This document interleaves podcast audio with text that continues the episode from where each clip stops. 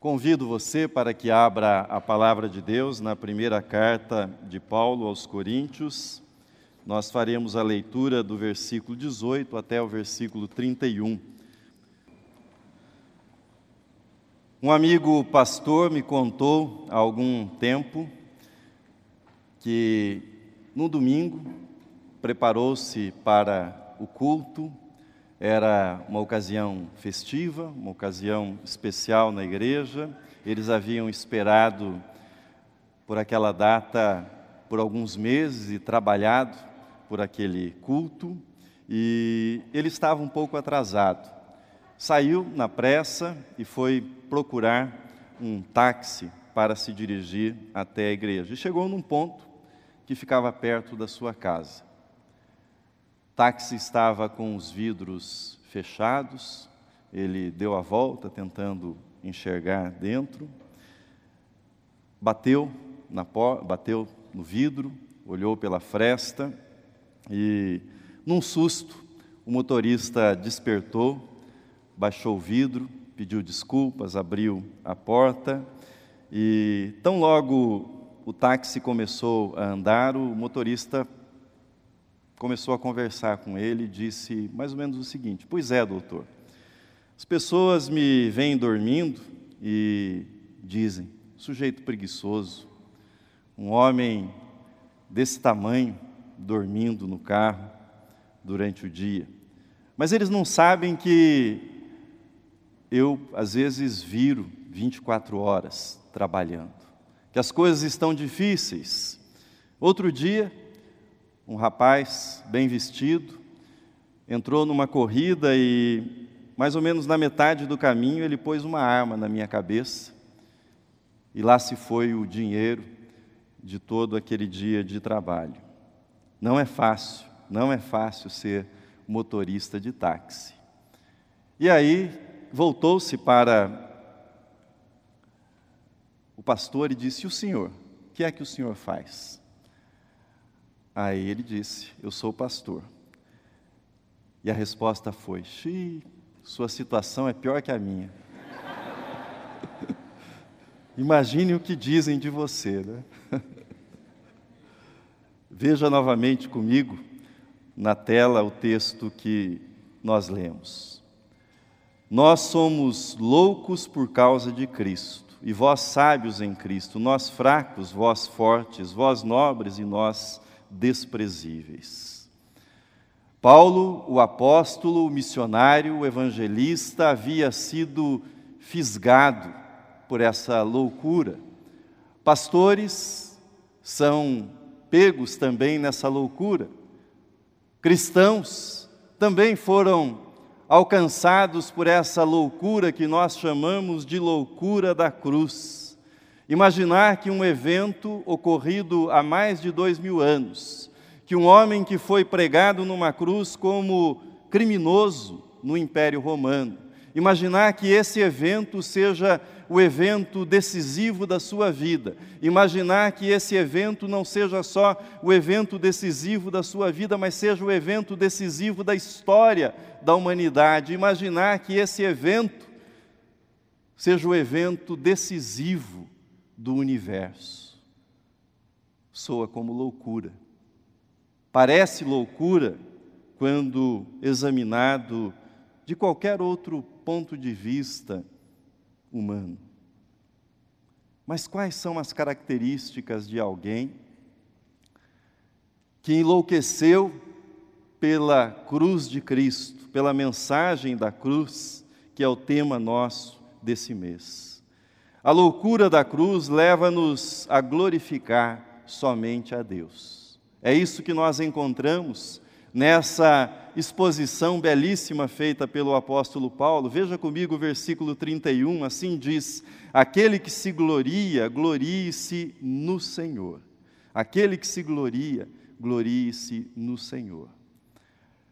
Não é função de qualquer pregador Seja esse pregador do Evangelho aquele que ocupa o púlpito, como nessa manhã, ou seja o pregador do Evangelho que o faz na comunicação cotidiana, na evangelização, naquilo que nós chamamos de testemunho, não é função e não é alvo do pregador chamar ou buscar a glória para si. A proclamação do Evangelho, por meio da proclamação da cruz, tem por alvo a proclamação da glória de Deus.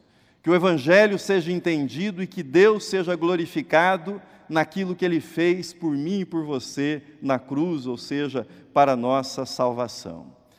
Há um episódio de um bispo metodista chamado Stanley Jones, que é um dos mais tocantes, a meu ver, sobre o que significa glorificar a Deus. Stanley Jones era um jovem estudante de direito, quando ele se sentiu chamado, atraído para o ministério pastoral. Tendo comunicado isso ao seu pastor na Inglaterra, que ele gostaria de estudar teologia, o pastor disse que iria começar a prepará-lo para o ministério e assim o fez. Certa ocasião, o pastor pediu que ele pregasse. Seria a primeira vez que ele pregaria. Como bom estudante de direito, ele pensou que ele poderia fazer aquilo. Como ele havia crescido na igreja, ele estava acostumado a ouvir sermões e ele pensou que ele também poderia fazer bem aquilo. Chegou o dia, ele havia se preparado, escreveu o seu sermão e a sua ideia era apresentar a melhor defesa de Cristo. Chegou ao púlpito, sua família era grande, enchia a igreja e Stanley Jones fez a leitura bíblica, mas quando foi começar o seu sermão, ele travou. Nada lhe vinha à mente, nenhuma palavra chegava aos seus lábios. Então, humilhado, ele desceu do púlpito. Mas quando ele estava a meio caminho para chegar até o primeiro banco, no seu coração ele ouviu uma voz vinda do Espírito que lhe dizia: Você não tem nada para contar a meu respeito? Eu não fiz nada por você? E ele deu meia volta, subiu ao púlpito e ele deu testemunho do que Cristo havia feito por ele, do que Cristo significava na vida dele. Pregação é o Evangelho, é o Evangelho na sua vida. Pregação é você testemunhando aquilo que Cristo fez por você. O Evangelho significa glorificar a Deus por meio daquilo que Deus fez na sua vida e não aquilo que você fez por Deus.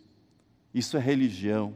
Quando nós dizemos tudo aquilo que nós fizemos por Deus, pelo reino de Deus. O Evangelho é Cristo falando por meio da sua vida e Cristo chegando a outros corações por meio daquilo que ele fez na sua vida. Essa é a loucura da cruz, ou seja, nós somos salvos por aquilo que Deus fez por nós e não por aquilo que nós fazemos por Deus. Mas a loucura da cruz, ela leva-nos também a tentar fazer aquilo que não foi feito antes. Veja comigo os versículos 22 e 23.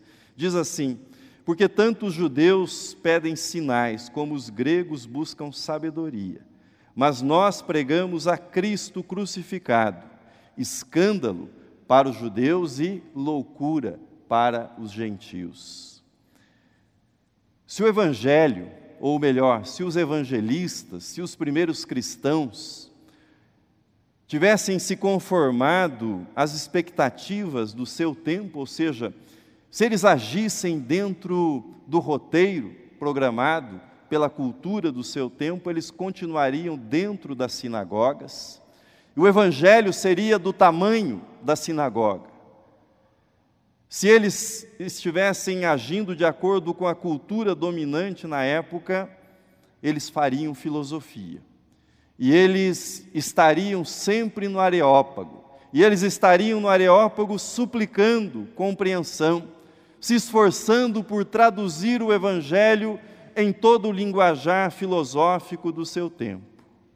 Mas esses loucos do primeiro século, eles não tiveram medo de escandalizar os judeus, eles não tiveram medo de parecerem tolos aos sábios do mundo gentílico, mas eles se lançaram na proclamação daquilo que, num primeiro momento, não fazia o menor sentido, nem para judeus, nem para gentios.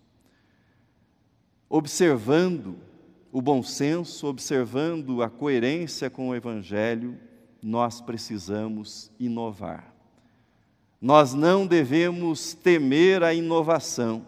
Se temessem a inovação, eles estariam ainda dentro das sinagogas. Se temessem a inovação, eles estariam nos limites da filosofia grega, da filosofia do seu tempo.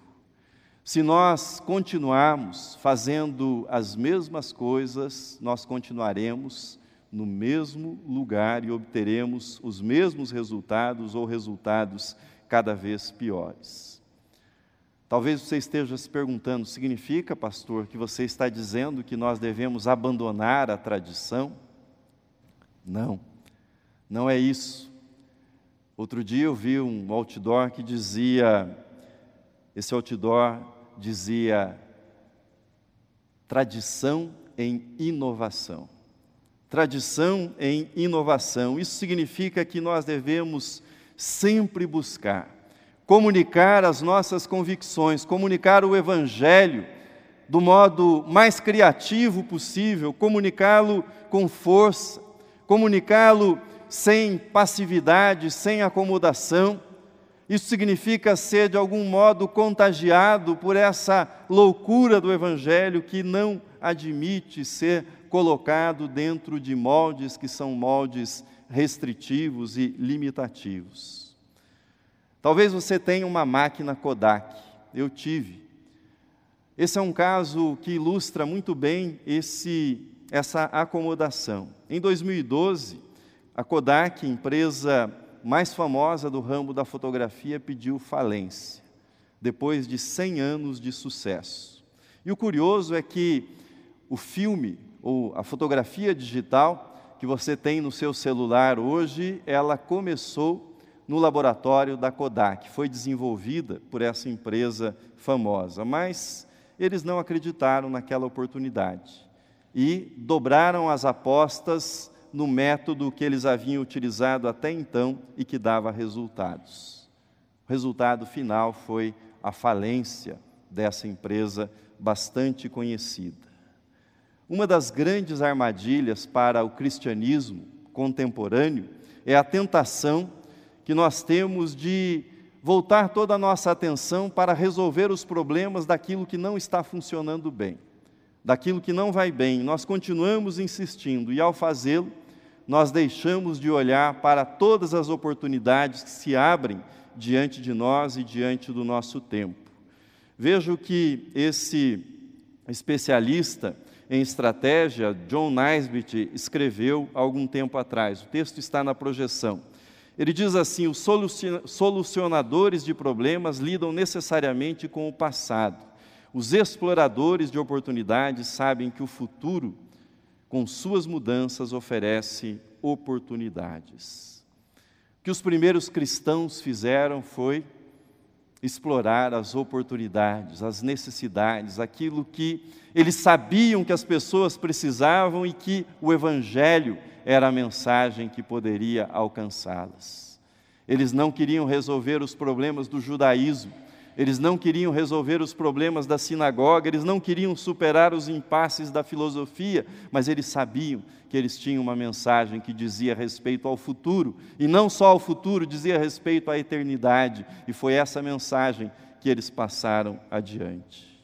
Em terceiro lugar, a loucura da cruz reconcilia-nos com as nossas fraquezas. Reconcilia-nos com as nossas fraquezas. Veja o que Paulo escreveu no versículo 27. Ele diz assim: Deus escolheu as coisas fracas do mundo para envergonhar as fortes.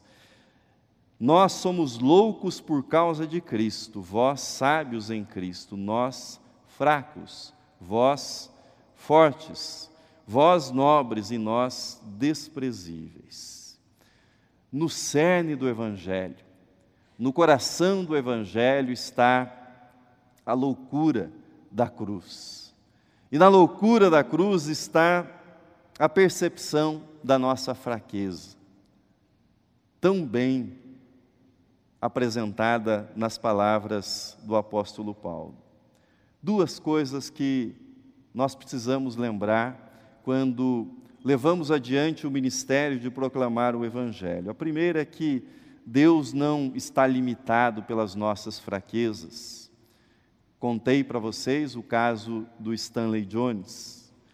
Deus não quer usar apenas para a sua glória ou para a glória dele apenas aquilo que você faz bem, as suas qualidades, as suas capacidades, mas Deus, Deus quer usar também a sua vulnerabilidade, a sua fragilidade.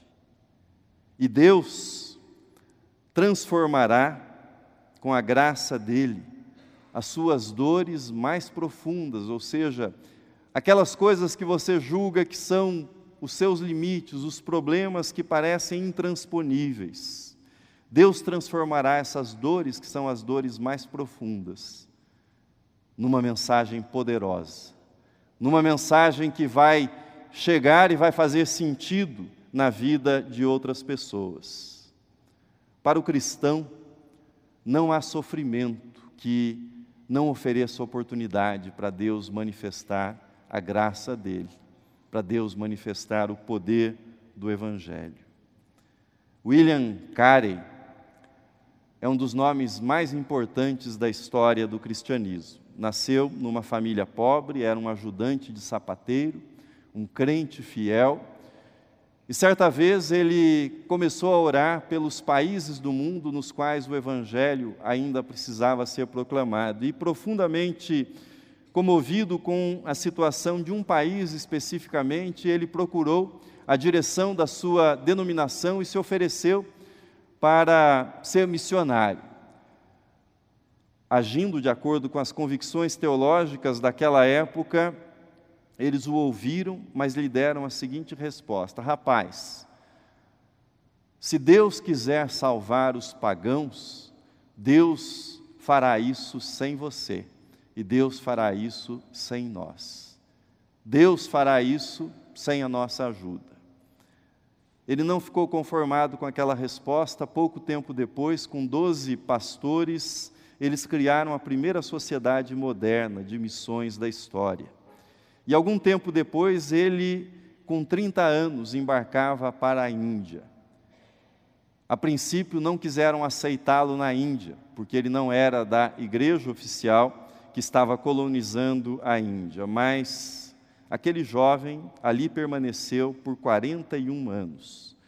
E ele fez nada menos do que o seguinte: ele fundou 26 escolas, ele fundou mais de 20 igrejas, traduziu a Bíblia para diversos dialetos, produziu gramáticas e dicionários. Ele fundou a primeira escola naquele país que aceitava meninos e meninas como alunos. Quando ele morreu, 41 anos depois, as bandeiras na Índia ficaram a meio mastro, num gesto de reconhecimento que ninguém havia feito mais por aquele país do que aquele jovem sapateiro. Essa é a loucura da cruz, ou seja, Deus toma os fracos, Deus toma aqueles que não são poderosos, Deus toma aqueles que aparentemente não têm talentos e Ele leva adiante a mensagem do Evangelho, a loucura da cruz. Paulo escreveu: Temos, porém, esse tesouro em vasos de barro, para que a excelência do poder seja de Deus e não de nós. Esta é a mensagem que Deus confiou a mim esta é a mensagem que ele confiou a você. Essa é a loucura da cruz que ele nos chama para que nós levemos adiante, para que nós passemos adiante. Essa é a mensagem que tem mudado vidas e que tem o poder de continuar mudando vidas. Essa é a mensagem que nós somos portadores. Que Deus o abençoe, que você seja também fisgado por esta mensagem, a loucura da cruz, o poder para a salvação de todo aquele que crê. Amém.